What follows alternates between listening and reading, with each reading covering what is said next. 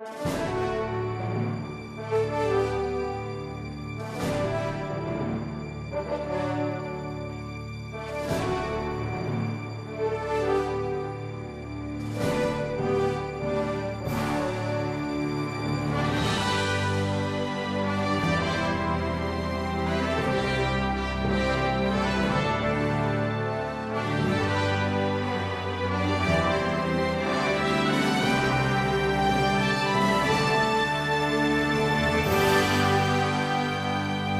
Reyes de España.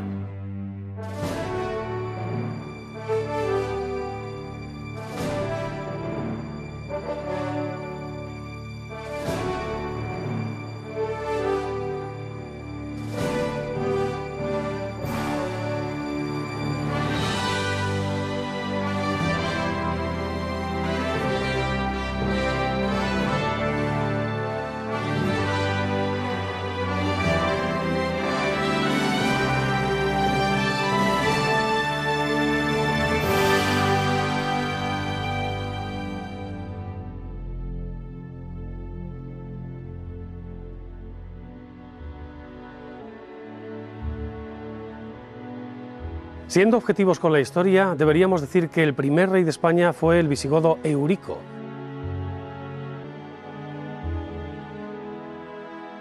ya que fue él precisamente quien libró a los distintos pueblos visigodos que estaban establecidos en la península de la dependencia de Roma en el año 476. Debemos considerar, por lo tanto, a Eurico como un auténtico rey,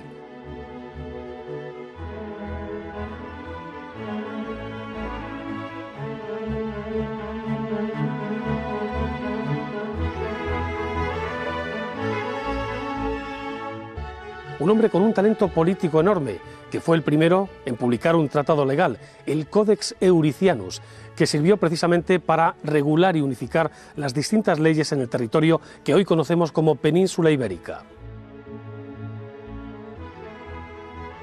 En su época fue el monarca más importante de Europa y aunque su sede estaba instalada en el sur de Francia, en Toulouse, el dominio que tenía de la península era casi total, con excepción, eso sí, de Galicia y la franja norte del Cantábrico, en aquellos días feudo de los suevos. Los siguientes reyes visigodos mantuvieron en mayor o menor medida su legado, hasta la invasión de las tropas musulmanas que accedieron a la península desde el norte de África en tiempos del rey Rodrigo.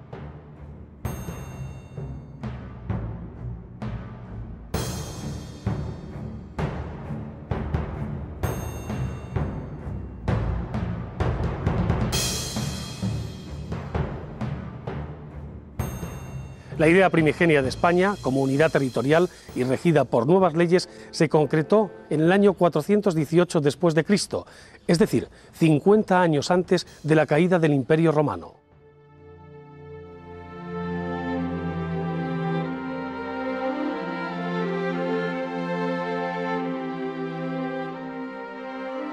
Los Reyes Católicos. El nacimiento de una nación.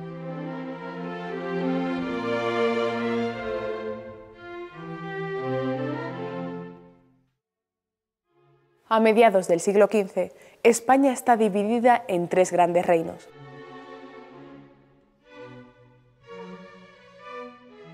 Castilla, resultado de la unión de los reinos de Castilla, León y Galicia, Aragón, formado por Aragón, Valencia y Cataluña, y el Reino de Navarra. Sin olvidar el último reducto de la presencia árabe en el territorio español, el Reino Nazarí de Granada, que comprende la actual Andalucía Oriental. Fernando e Isabel logran fundar una monarquía basada no en la conquista y sometimiento de los reinos, sino en la unión de los mismos para configurar la nación que hoy conocemos como España.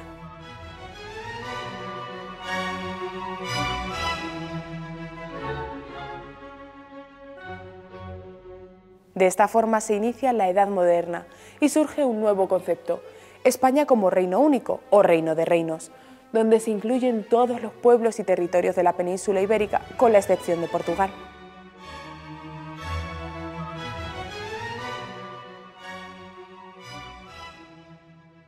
Ciertas casualidades hicieron de los futuros reyes católicos los herederos de la corona del Casal de Aragoya, que este era su nombre correcto, y de la de Castilla respectivamente.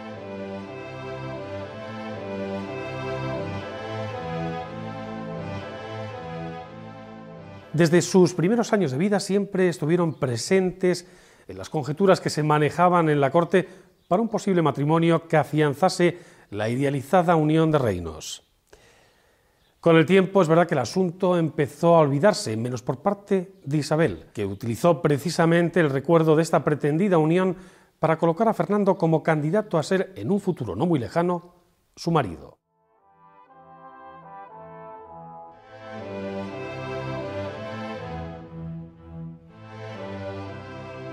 De esta forma se consiguió unir a las dos coronas más importantes y con ello lograr la cohesión territorial de los reinos hispanos.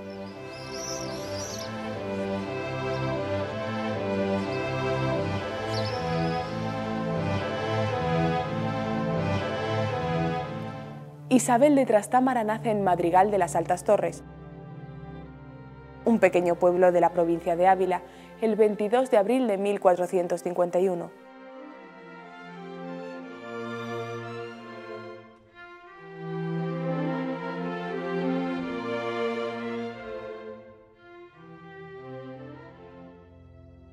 Hija de Juan II y de su esposa portuguesa, doña Isabel de Aviz.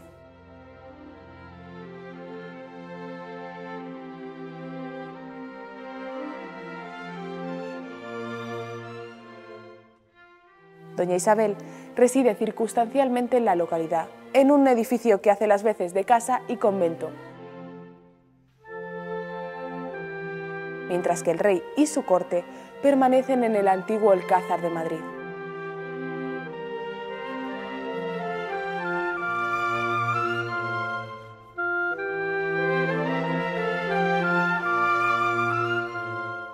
Hasta su nacimiento, las posibilidades sucesorias del rey se limitan a su hijo Enrique, fruto de su anterior matrimonio con su prima María de Aragón.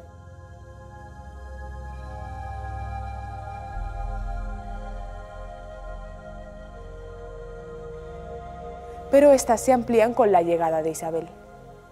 A la recién nacida se le pone el nombre de su madre, Isabel, muy común en tierras lusitanas, pero bastante raro hasta entonces en la corte de Castilla.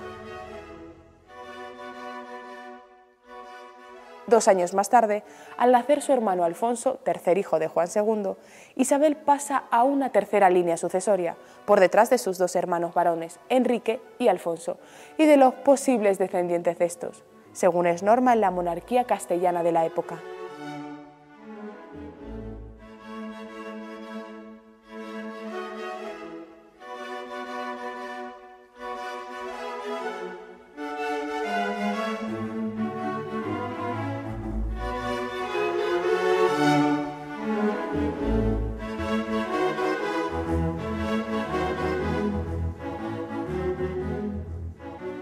Isabel apenas tiene tiempo de conocer a su padre, ya que éste fallece cuando la infanta tiene tan solo tres años de edad.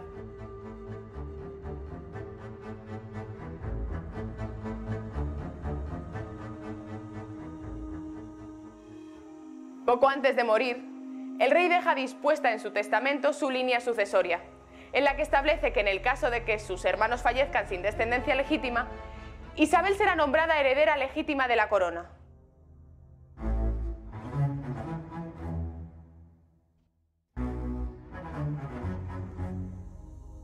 Tras la muerte de su marido, la reina Isabel de Avís se instala en Arévalo, donde su retraimiento degenera en locura debido a la tristeza y a la soledad.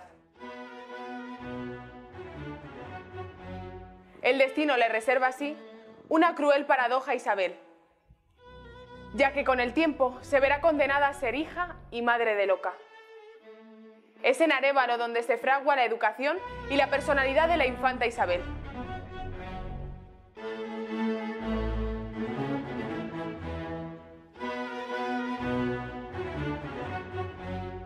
Está rodeada de grandes preceptores de la talla de Gutiérrez de Cárdenas, Gonzalo Chacón y Beatriz de Silva.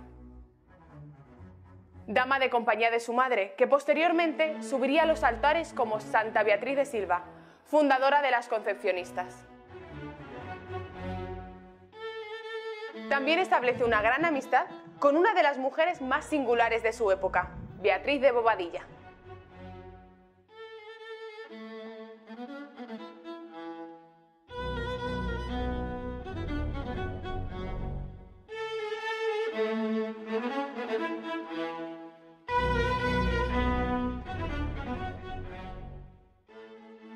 En 1462 su hermano, el ya rey Enrique IV, les llevó a ella y a su hermano Alfonso a la corte con motivo del nacimiento de su hija Juana. Y permanecieron durante los siguientes cinco años junto a la reina en Aranda de Duero y en Segovia. En 1464 y mediante el manifiesto de Burgos, parte de la nobleza expresó su malestar al rey por la designación de Juana como sucesora al reino, al considerarla bastarda. Era célebre la incapacidad del rey para mantener relaciones sexuales, bien por su presunta homosexualidad, por su supuesta relación con Juan Pacheco, que andaba de boca en boca por toda la corte, o debido tal vez a la impotencia causada por una enfermedad de juventud. Todos sospechaban que la nueva heredera era hija de la segunda esposa de Enrique, Juana, y de un caballero de la corte llamado Beltrán de la Cueva, por lo que a la recién nacida se le empezó a conocer con el apelativo despectivo de la Beltraneja.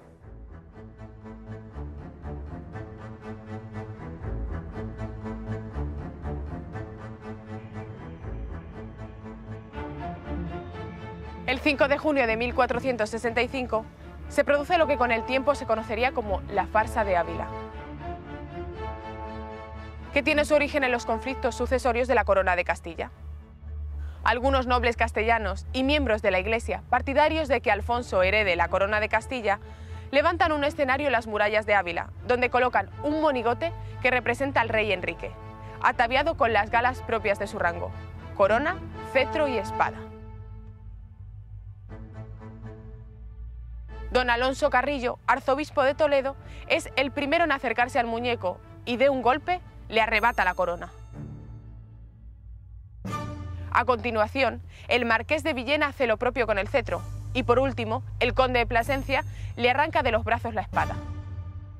El resto de nobles presentes se abalanzan sobre el muñeco derribándolo y golpeándolo con saña. La iglesia y la nobleza castellana muestran con ese acto su interés de que sea el infante Alfonso quien herede el reino de Castilla. La guerra es inevitable.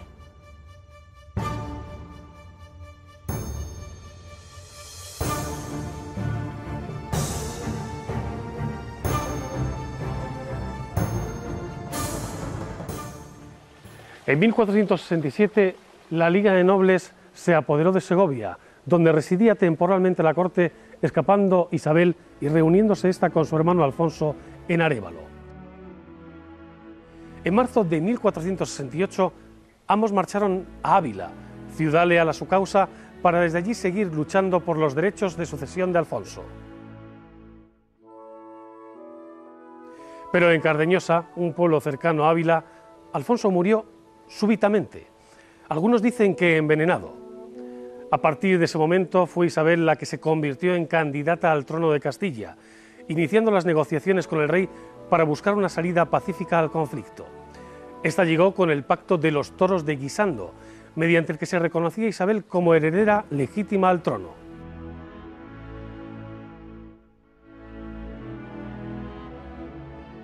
Desde entonces, el empeño del rey fue encontrar marido a Isabel.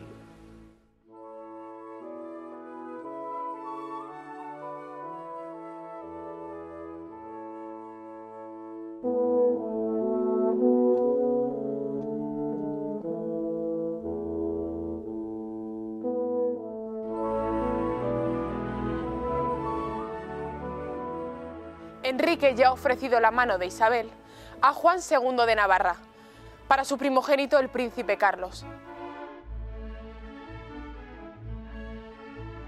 Pero la repentina muerte de este trastoca todos sus planes. Tras este revés, es ofrecida a don Pedro Girón, maestre de la Orden de Calatrava y miembro de la importante familia Pacheco, con la que el rey desea establecer lazos militares y económicos. Pero otra vez el destino juega a favor de Isabel, pues Pedro Girón muere de un ataque de apendicitis cuando viaja para formalizar la pedida de mano.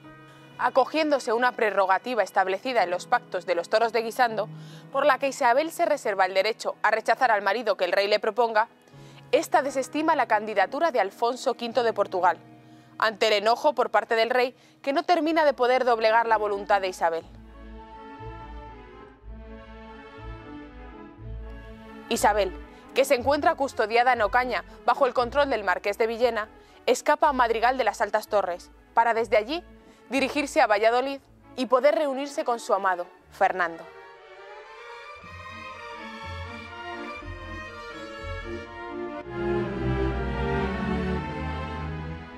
Las capitulaciones para el matrimonio entre Fernando e Isabel se habían firmado en secreto en Cervera y solo estaban a expensas de recibir la bula papal, ya que ambos eran parientes en grado de primos segundos.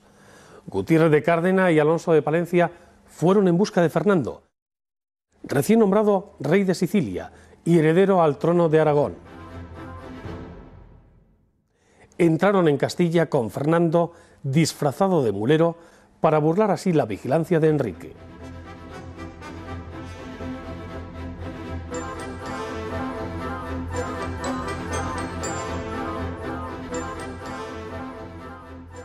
Fernando de Trastámara es hijo de Juan II el Grande y de su segunda esposa, Juana Enríquez.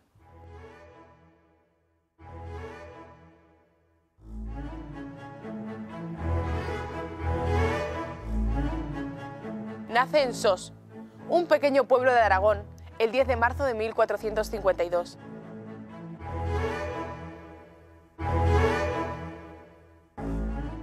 Es nombrado heredero de la corona de Aragón a la muerte de su hermano Carlos, príncipe de Viana, en 1461. Oficialmente, la causa de la muerte del príncipe Carlos se atribuye a una pleuresía, pero la voz popular acusa a la ambiciosa Juana Enríquez de haber provocado su envenenamiento para favorecer el ascenso de su hijo Fernando al trono. A la edad de 16 años, Fernando tendrá su primer hijo, Alonso, resultado de sus amoríos con Aldonza de Iborra. Durante su juventud, Fernando tomará parte activa en la Guerra Civil Catalana, alineándose con los señores feudales frente a la sublevación de los campesinos. Además, se familiariza con el funcionamiento de la administración del Estado y con las intrigas políticas, verdadero poder fáctico en la corte. Tras el fallecimiento de su primo, Alfonso de Castilla, el padre de Fernando, Juan II de Aragón, pone todo su empeño en formalizar el matrimonio de su hijo con Isabel, con el fin de unir ambas coronas. Este deseo es compartido por la propia Isabel, lo que facilita en gran manera el acuerdo prematrimonial.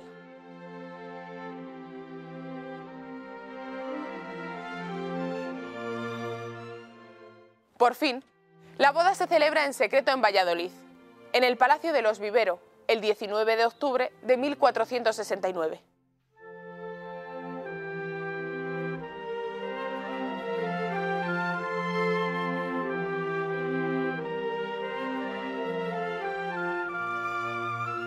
Del matrimonio nacerían cinco hijos.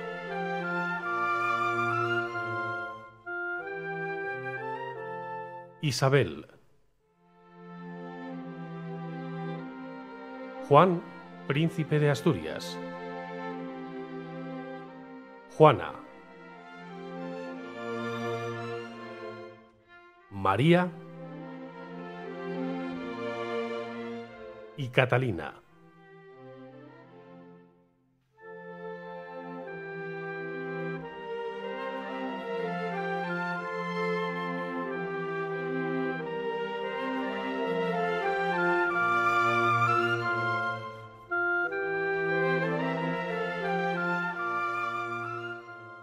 Enterado Enrique IV de este hecho, montó en cólera ante tamaña ofensa y decidió, mediante la declaración de Valdelozoya, volver a nombrar a su hija Juana sucesora legítima del reino.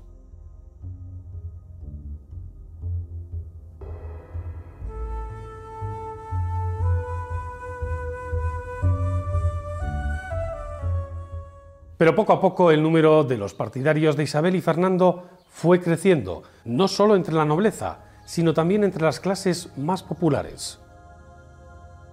Entre dichos partidarios se encontraba el almirante de Castilla, don Fadrique Enrique, al que se le unieron las ciudades de Ávila y Sepúlveda, también las provincias vascongadas, Borgoña, Roma y especialmente la poderosa familia Mendoza.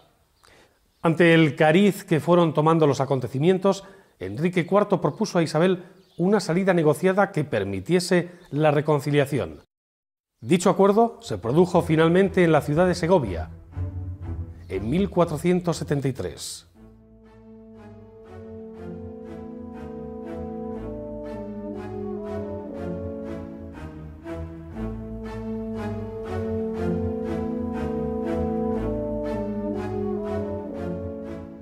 El 11 de diciembre de 1474 fallece Enrique IV sin haber hecho testamento.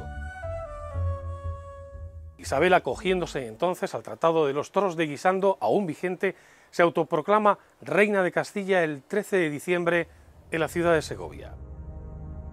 Esta autocoronación se produce estando ausente Fernando, ocupado en asuntos concernientes a la corona de Aragón, y sin que Isabel, y esto es importante, le haya informado previamente de esta autoproclamación. Este hecho provoca entonces en los cónyuges su primera gran crisis. Será el cardenal Mendoza quien resuelva esta crisis precisamente con la firma de la llamada Concordia de Segovia, en la que se especificaron las competencias de cada uno de los monarcas, siendo nombrada Isabel como reina y propietaria de Castilla, y recibiendo entonces Fernando el título de rey, estableciendo que en ausencia de uno de ellos, el otro poseía entonces la capacidad y el derecho de resolver cualquier asunto en cada uno de los dos reinos. Tanto monta, monta tanto Isabel como Fernando. Será a partir de entonces su lema.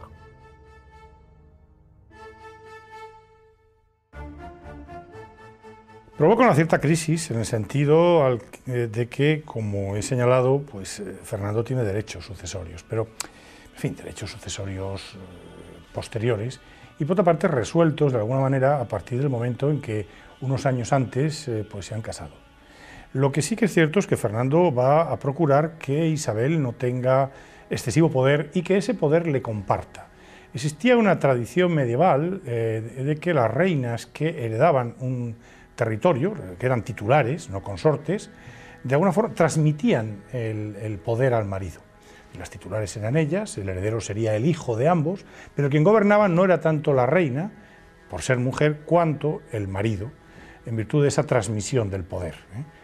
El Fernando pretende algo parecido, amparado también en el hecho de que él tiene ciertos derechos a la sucesión del trono castellano y eh, de hecho en la Concordia de Segovia se va a llegar a un acuerdo por el cual pues, en las titulaciones figurarán los dos, según los tipos de documentos irán encabezados por uno o por otro, eh, él intervendrá activamente en la política castellana, etc.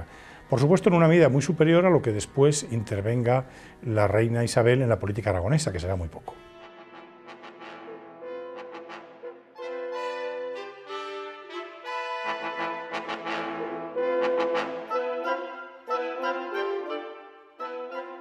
En mayo de 1475 el rey Alfonso V de Portugal invadió Extremadura con un ejército de 14.000 soldados y 6.000 jinetes, uniéndose a las tropas del marqués de Villena, que hasta entonces era el custodio de Juana la Beltraneja. Mientras tanto, en Plasencia, Alfonso V de Portugal se casaba con su sobrina Juana la Beltraneja de tan solo 12 años de edad, sin la preceptiva dispensa papal, y se autoproclamaban reyes de Castilla,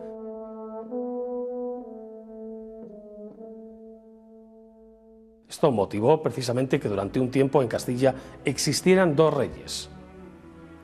Las tropas portuguesas avanzaron hasta Toro, Zamora y Medina del Campo. Francia apoyaba al rey de Portugal, mientras que la causa de Isabel y Fernando la respaldaban las Vascongadas, Aragón y especialmente Roma.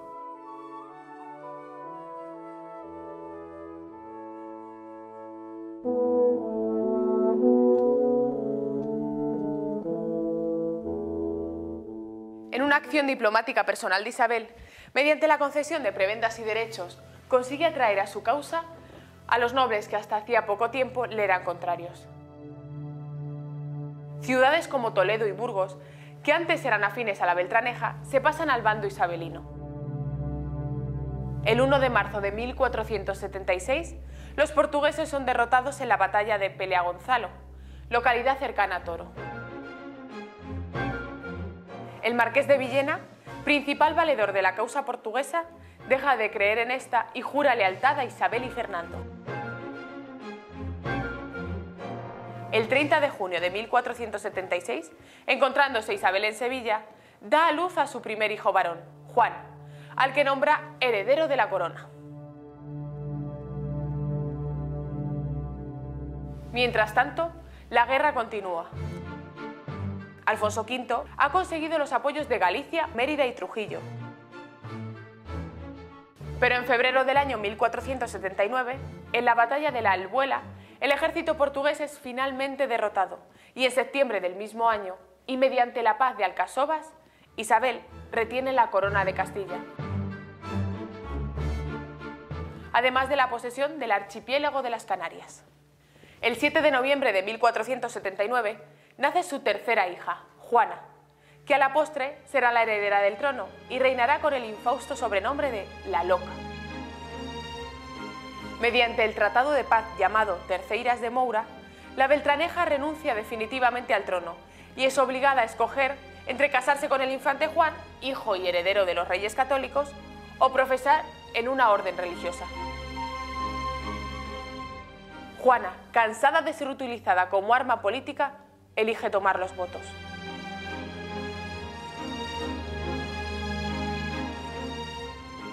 No obstante, durante el resto de su vida seguirá firmando como yo, la reina.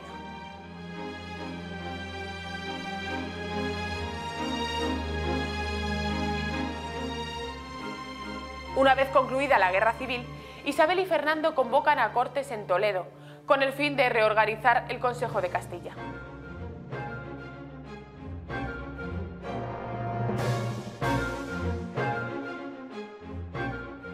Los reyes católicos se dieron cuenta de que la mayor amenaza para su reinado provenía de los propios nobles y para preservarse de su poder crearon una serie de medidas entre las que destacaban las siguientes. La creación de la Santa Hermandad, una milicia instituida originalmente para combatir los abusos de los nobles y constituida en un auténtico ejército interior permanente. La renovación de la Administración de Justicia, con capacidad para crear jurisprudencia allá donde fuera necesario la derogación del derecho de algunos nobles para acuñar su propia moneda, formalizándose el uso de la moneda común y creándose normas para el comercio. Además se instituyó, en connivencia con la Iglesia de Roma, el cuerpo de la Santa Inquisición, con el fin de mantener la pureza de la religión y defenderla de los herejes. Aunque realmente el principal cometido del Santo Oficio fue la persecución de los falsos judíos conversos, los conocidos marranos la Inquisición se convirtió en un instrumento del poder secular, que lo empleó más como arma política que como defensa de la ortodoxia cristiana. Otra medida adoptada fue la abolición de los títulos de maestres de las órdenes religiosas y militares, cuya dirección pasó a manos de los propios reyes.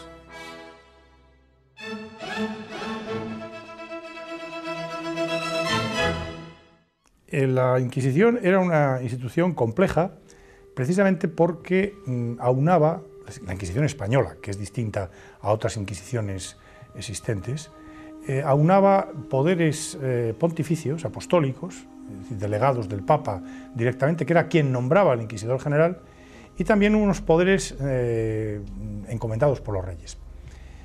¿Cuál de los dos aspectos predomina? Es difícil decirlo, hay una lucha permanente, pero quizá lo que caracteriza en relación con otras inquisiciones las inquisiciones episcopales, la inquisición existente en Roma, etc., eh, a la Inquisición española es la presencia del poder real. En realidad, la Inquisición se crea por los deseos de los reyes, esencialmente Fernando el Católico, de em, controlar la, ortodoxia eh, católica, em, evitar las desviaciones eh, producidas en el mundo de los, de los conversos, de los conversos los cristianos nuevos de origen judío, pero sobre todo también como un gran instrumento de centralización y de difusión del poder real. La Inquisición es un gran mecanismo em, eh, eh, de, afirmación, de reforzamiento, de centralización del poder real. De hecho, pocos años después de creada la Inquisición, el Papa que había concedido la bula de creación se asusta ante los primeros, los primeros eh, eh, condenados a muerte y los primeros castigos hechos por la Inquisición, las, eh, esencialmente en Andalucía, en Sevilla, y el Papa quiere echar marcha atrás, ya en 1483. Y sin embargo, Fernando el Católico se las tiene firmes con el Papa para que, para que mantenga la situación. Es decir, a quien le interesa de verdad ese tribunal, tal como está configurado, es a Fernando el Católico, para quien es un gran instrumento político. Esto lo van a heredar sus sucesores. Carlos V hará lo mismo y Felipe II y los otros sucesores también. Es decir, la Inquisición es un gran instrumento en manos del rey. Pero cuidado, al tiempo es una institución de origen apostólico, pontificio. El inquisidor general eh, es nombrado y recibe poderes, recibe una jurisdicción directamente del Papa. De manera que se produce ahí una mezcla compleja que hará que la Inquisición, en algunos momentos, algún autor ha dicho que está en un limbo jurídico, ¿eh? Porque frente a las presiones del rey está la posibilidad de recurrir a ese poder delegado del Papa. Frente a eh, los intentos de control por parte de Roma está la posibilidad de ampararse en el poder real. De manera que esto va a permitir, va a ser uno de los elementos que permita a la Inquisición jugar y tener un campo de actuación bastante, bastante claro ¿eh? al situarse en medio de los, de los dos poderes. Pero repito, lo que caracteriza a la Inquisición española es que es un gran instrumento eh, político al servicio de los reyes y de los gobernantes del momento.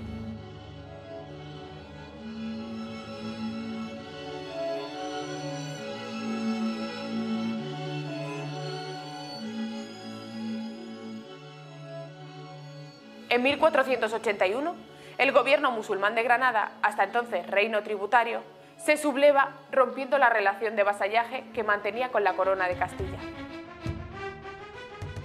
Los reyes católicos, al mando de un ejército de 70.000 soldados, declaran la guerra al reino nazarí de Mulay Hacén. Las filas cristianas se nutren de numerosos voluntarios extranjeros que, a modo de cruzada, acuden a la llamada de la religión.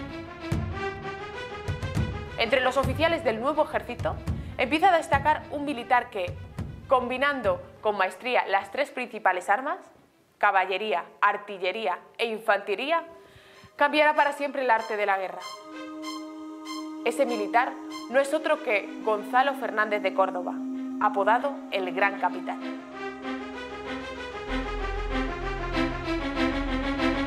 En 1485 se intenta la toma de Ronda, verdadera atalaya en la defensa de Granada. Tiene fama de inexpugnable por su situación en una serranía y por el famoso tajo que la rodea. Mediante una hábil estratagema, ideada por el propio Fernando, haciendo creer que su verdadero objetivo es la conquista de Málaga, la guarnición que defiende Ronda parte a la defensa de la ciudad costera, supuestamente atacada. Después de un asedio de tan solo 15 días, Ronda capitula.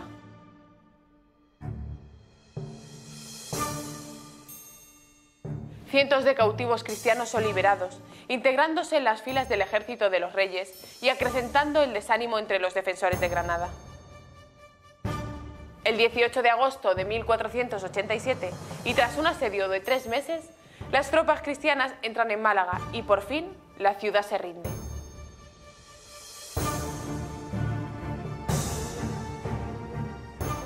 Tan grande es el esfuerzo por conquistarla que el rey Fernando decide aplicar a sus habitantes la condición de esclavos. Aquellos que se nieguen a aceptar dicha condición son inmediatamente condenados a la pena de muerte.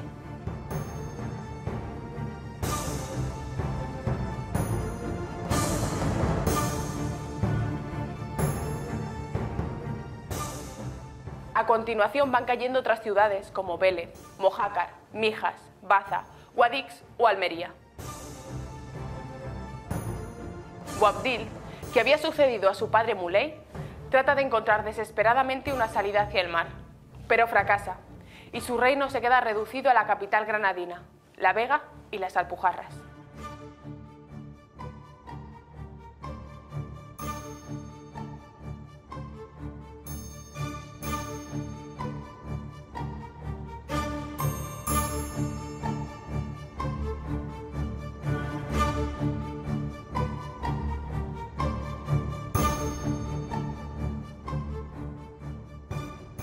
Estando en estas lides, el cardenal Mendoza y el confesor de la reina, fray Hernando de Talavera, presentaron a esta un navegante genovés de nombre Cristóbal Colón, quien buscaba financiación para encontrar nuevas rutas comerciales con las Indias Orientales.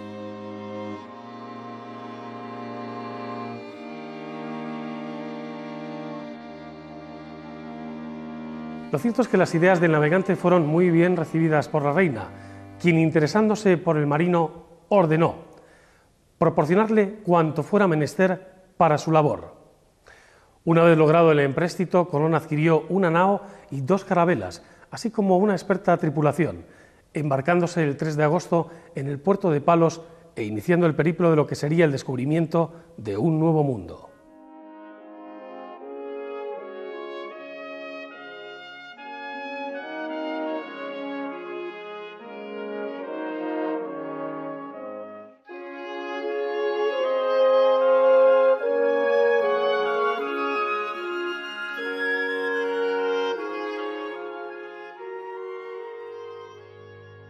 Ante la imposibilidad de resistir por más tiempo al asedio de Granada y la avalancha de refugiados que entran en la ciudad, Boabdil rinde la plaza el 2 de enero de 1492.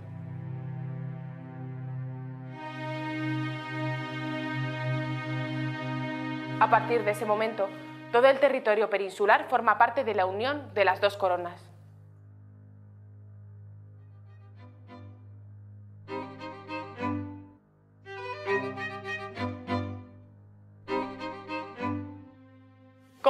A la acogida que las ciudades judías dispensaron a los invasores árabes en el siglo VIII, los reyes católicos ordenaron, mediante un edicto, la expulsión ese mismo año de aproximadamente 200.000 judíos, porque según sus palabras, siempre constituyeron un peligro perpetuo para la independencia y seguridad de la nación.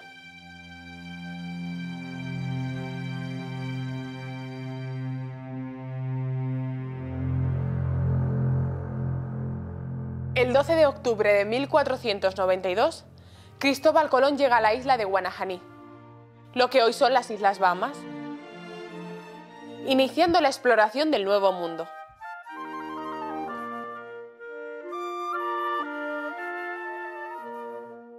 En este mismo viaje descubriría otras islas como la Española, hoy Santo Domingo, y Juana, la actual Cuba.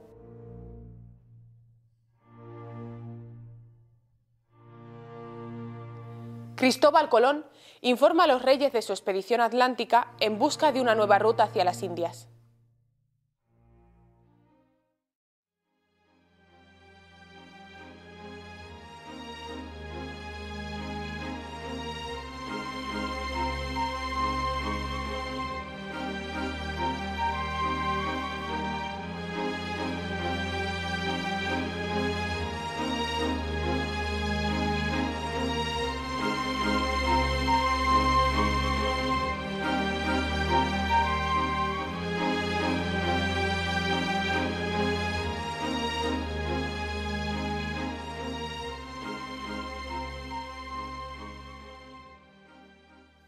En 1493 se firma con Francia el Tratado de Barcelona, por el cual el Rosellón y la Cerdeña son devueltas a la corona de Aragón.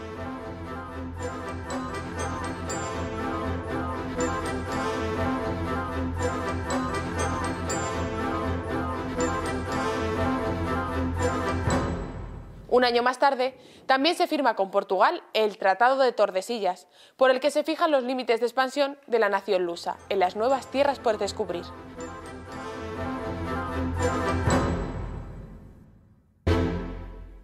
Se reparte además el océano entre las dos potencias descubridoras.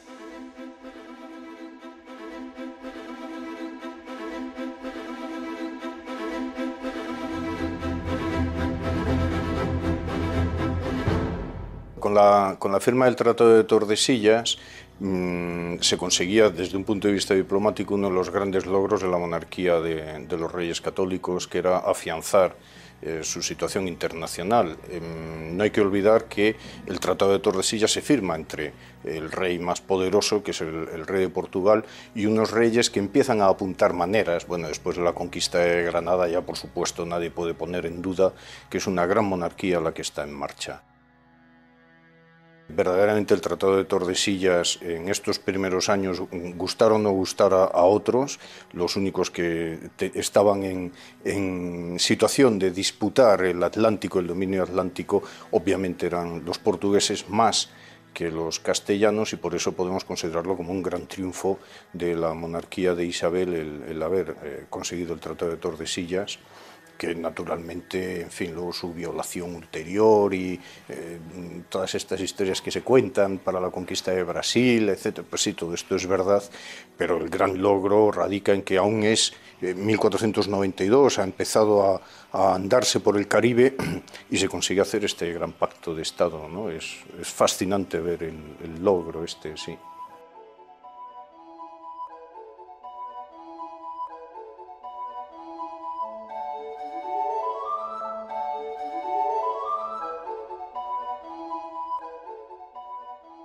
En esta época, Isabel ya tiene 43 años y según descripciones de quienes la conocieron, es de estatura prócer y un tanto corpulenta, pero de rostro agraciado y aparenta bastante menos años de los que en realidad tiene.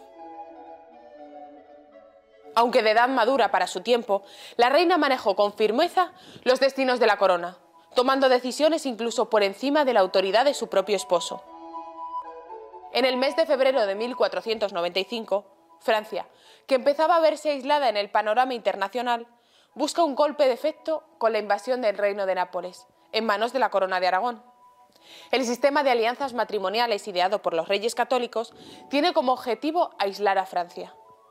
Por este motivo, la infanta Juana se casa en Flandes con Felipe I el Hermoso. La hermana de este, Margarita de Habsburgo, hace lo propio con el príncipe Juan, heredero de la corona de Castilla.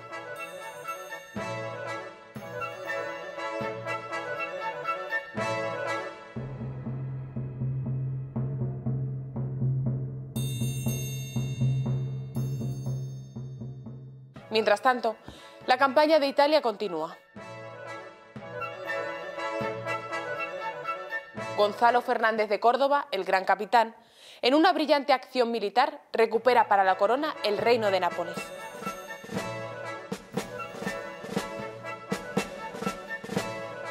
Siguiendo con su plan de alianzas matrimoniales, los reyes casan a su segunda hija, Isabel, con Manuel I el Afortunado, rey de Portugal.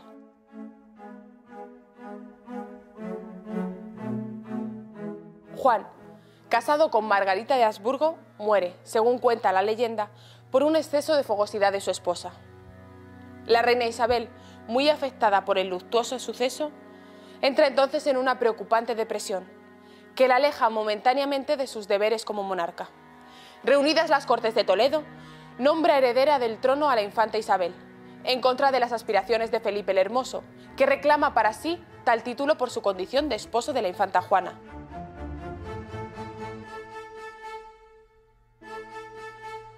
Pero quiere el destino que la infanta Isabel muera en el parto de su hijo Miguel, quien inmediatamente es designado heredero de las coronas de Castilla y Aragón, por derecho sucesorio de sus abuelos, y de la de Portugal, por los derechos de su padre. En el año 1500 nace en Gante el príncipe Carlos, hijo de la infanta Juana y de Felipe el Hermoso, futuro rey de España y emperador de Alemania.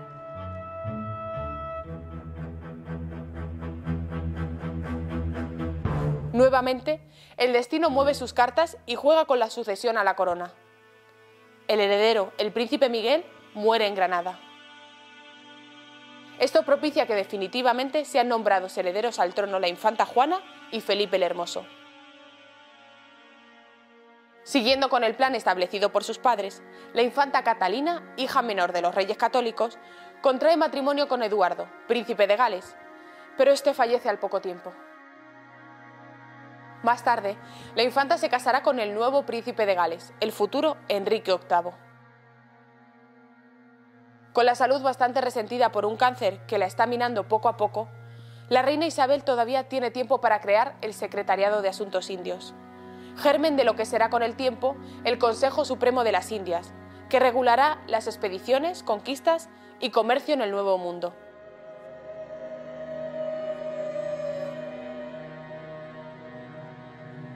El 26 de noviembre de 1504, la reina Isabel muere en el Palacio Real Testamentario de Medina del Campo.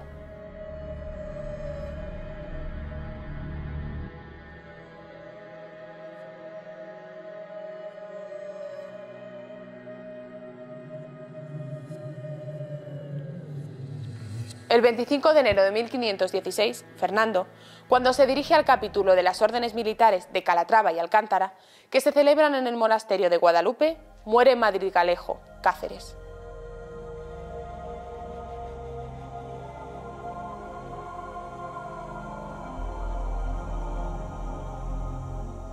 El reinado de los reyes católicos inició un florecimiento cultural innegable, una prosperidad que puede resumirse en tres hechos fundamentales. Apareció la primera gramática de la lengua castellana, creada por Antonio de Nebrija y editada en 1492.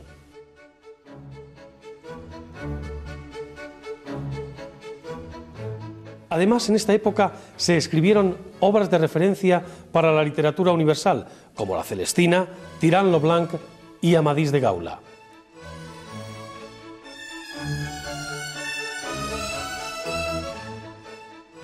Y se creó la Universidad de Alcalá de Henares, donde se editó su célebre Biblia Políglota. Todos estos logros fueron obra del propio cardenal Cisneros.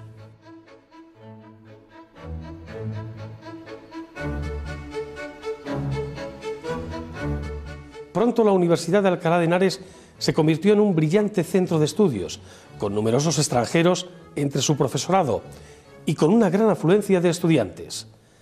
Se desarrolló también un estilo arquitectónico propio durante su reinado, que hoy conocemos como estilo isabelino.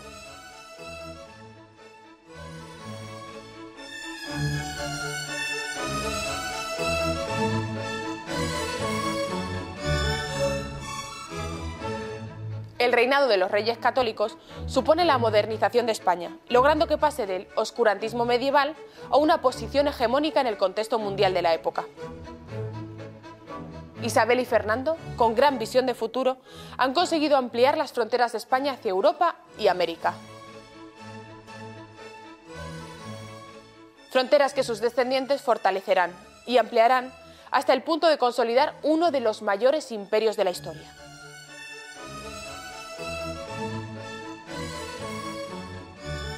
¿Qué supuso para España el reinado de los reyes católicos? Pues fue un reinado importantísimo probablemente eh, el más importante de todos los de la época moderna y sin duda uno de los más importantes de la historia de España. Ellos concluyen la etapa de la Reconquista.